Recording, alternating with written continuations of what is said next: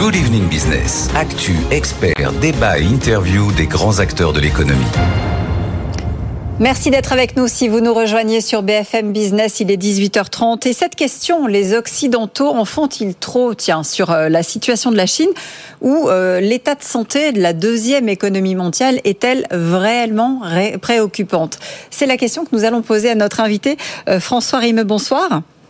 Bonsoir. Merci d'être avec nous. Vous êtes euh, stratégiste senior à la française AM.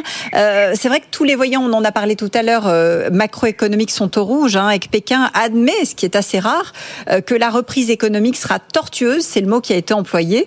Qu'est-ce qu'il faut comprendre? Il faut comprendre exactement ce qu'ils disent, c'est-à-dire que la croissance économique, le rebond en tout cas la croissance économique attendue post-Covid et post-réouverture de l'économie chinoise, bah, c'est un rebond euh, très très mou euh, et qu'il faut pas vraiment compter sur Pékin pour faire un plan de relance euh, comme on en avait eu un en fin, 2000, fin 2008. cette fois-ci, il va pas falloir compter sur eux. et donc, on se dirige vers une croissance chinoise qui tournera sans doute autour de l'objectif de, de Pékin, mais pas vraiment au-delà. Donc, une croissance assez faible pour la Chine, avec un rythme surtout assez faible pour les trimestres à venir.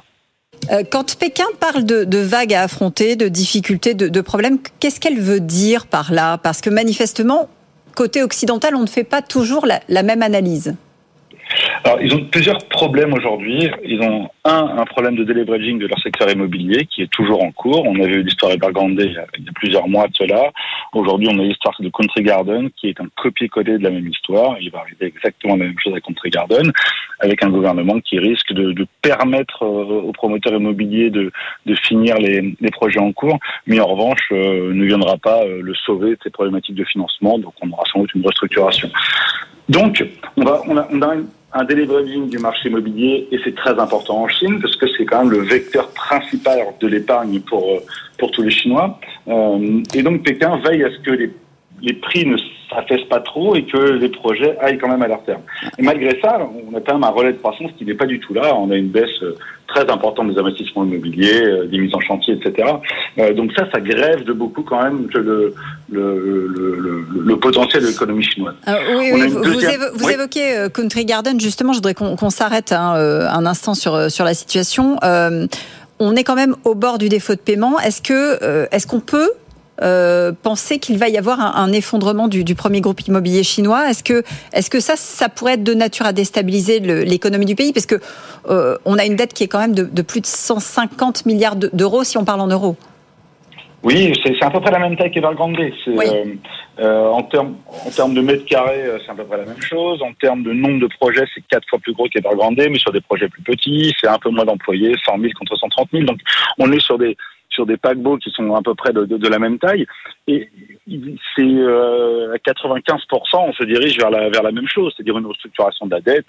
Aujourd'hui, les, les, obligations de, de Country Garden, elles valent entre 5 et 10 à peu près. Donc le marché anticipe déjà qu'il y aura une restructuration très forte.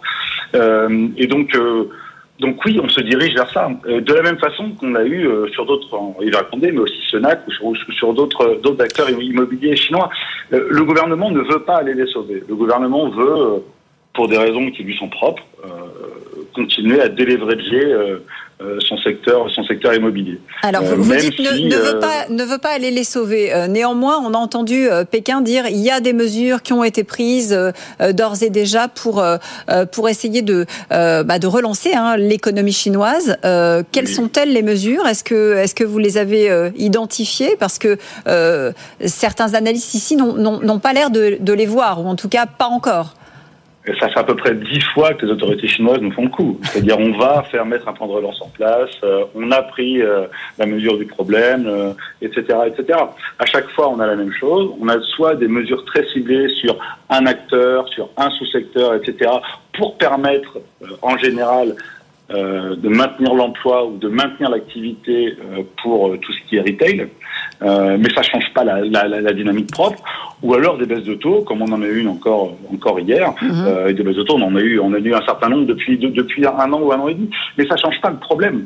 Ça change pas le problème. Ces, ces paquebots sont trop endettés et tant qu'on n'a pas une source de financement externe en provenance du gouvernement chinois qui soit crédible, bah, on n'a aucune confiance et personne ne veut aller investir ne serait-ce qu'un centime dans ces dans ces entités-là, que ce soit offshore ou onshore d'ailleurs.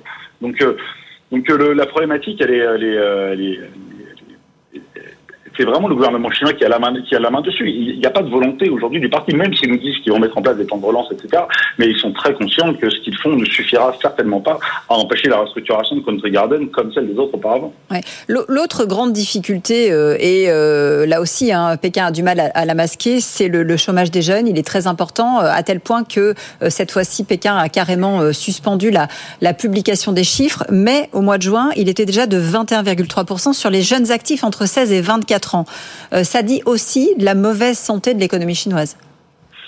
Alors oui, euh, effectivement, c'est sans doute lié euh, au Covid et à un changement de mentalité de, cette partie-là de la population. Maintenant, il ne faut pas non plus trop en faire avec cette statistique. le, taux, le taux de chômage global en Chine, il est à 4,4% de mémoire. Donc, il n'y a pas de problème de, chômage. Alors, même si c'est le chiffre est mal calculé, ça exclut certainement 100 ou 200 millions de personnes des campagnes, etc. Mais y a, la problématique n'est pas massive euh, sur cette problématique-là euh, en Chine. Euh, si on prend la même métrique en Inde, par exemple, on est à plus de 40% du chômage des jeunes et personne n'en parle. Donc, il faut faire. Bah, c'est pas le chiffre le plus important euh, aujourd'hui dans l'économie chinoise. Cela étant, la conclusion est, est, est valide. L'investissement est en baisse, les exportations sont en baisse, la production industrielle mmh. ne repart pas etc., etc. Tous les chiffres vont dans le même sens euh, d'une machine chinoise qui a du mal à repartir. Donc à la fois pour les raisons liées au marché immobilier, mais pas uniquement. Le Covid laisse des traces très profondes dans, dans la société.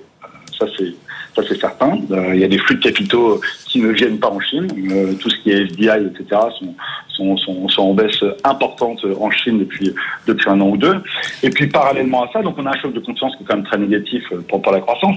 Et puis en plus de ça, ils sont confrontés à, à une guerre économique que leur mènent les États-Unis depuis maintenant Trump et puis Biden qui a, qui a continué ça. Et tous les mois, tous les deux mois, tous les trois mois, on a une nouvelle mesure visant à, entre guillemets, endiguer la montée de la, de la, de la menace chinoise du point de vue américain.